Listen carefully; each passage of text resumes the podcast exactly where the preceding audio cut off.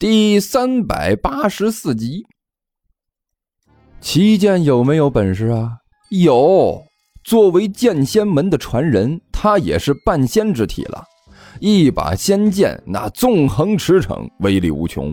可问题是，这下山之前，师傅就告诫过他，无论什么时候，不到万不得已，千万不能使用这些仙术。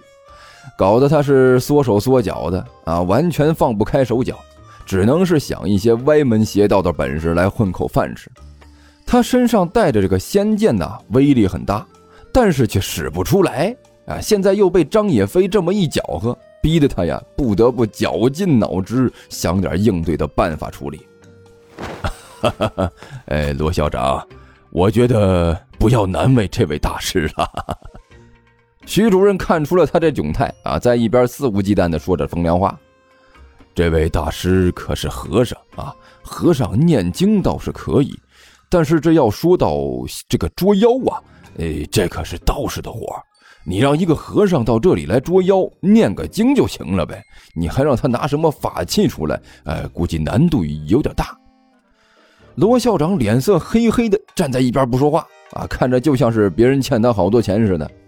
可是这一双眼睛呢，不停的在齐剑的身上是扫来扫去，看起来似乎已经对齐剑多少有点不满了。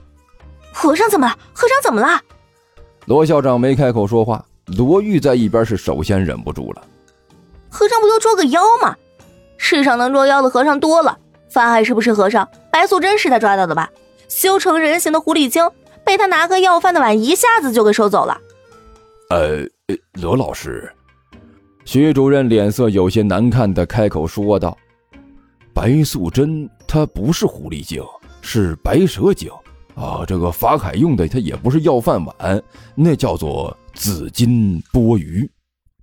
啊，都差不多一个意思。哎呀，不要在乎这些细节了。”罗玉一挥手，大大咧咧的说道：“反正修炼了老长时间，白素贞才成的妖精，对不？”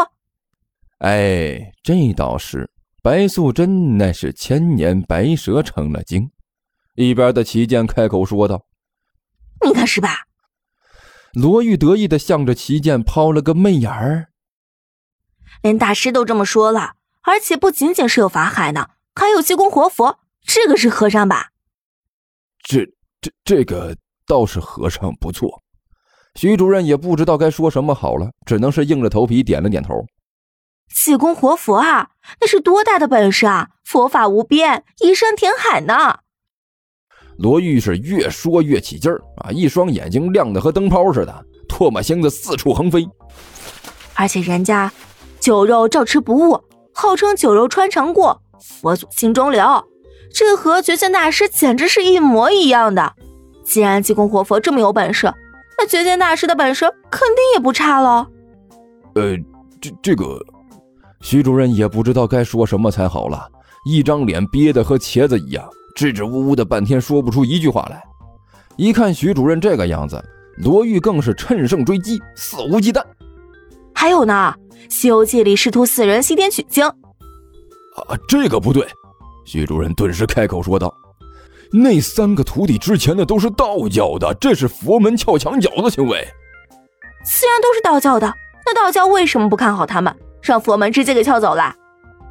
罗玉大大咧咧的说道：“俗话说得好，良禽择木而栖嘛，这就说明人家佛门有本事、有能耐，福利工资待遇好，不然为什么都投奔佛门去了？”那个，这这这个这所所以，薛主任一脑门子的冷汗呐，也不知该怎么回答这罗玉好了。一边的罗校长看到自己的女儿大发神威啊，把这徐主任说的一句话也说不出来，顿时大悦，啊也不说话，就在一边笑眯眯的看热闹。倒是一边这齐剑呐，忍不住开了口：虽然这罗玉帮的是自己，可是自己是个什么人呢？假和尚一个，混过来也不过是为了吃吃吃口饭啊。他这本来属于剑仙一派的，属于道门一派的传人。呃，让罗玉这么骂来骂去，这浑身上下都觉得不舒服。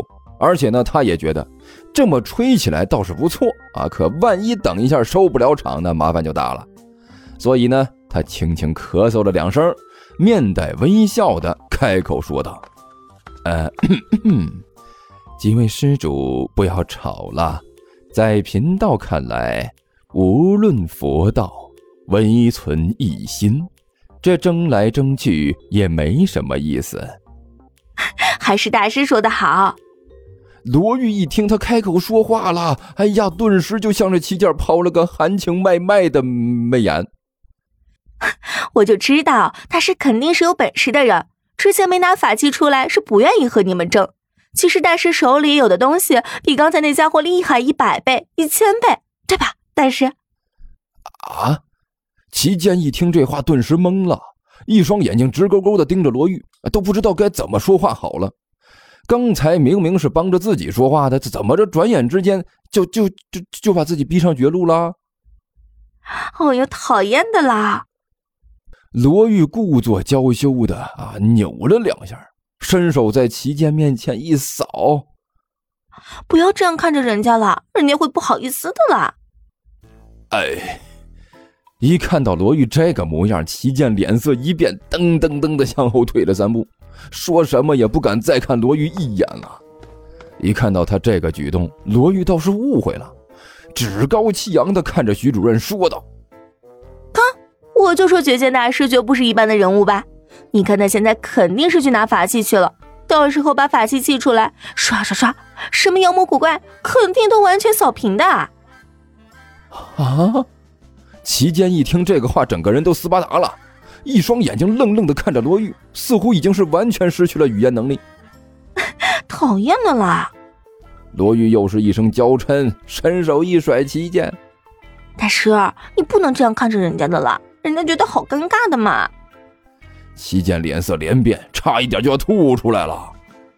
大师，你还是赶紧去把你的法器拿出来吧。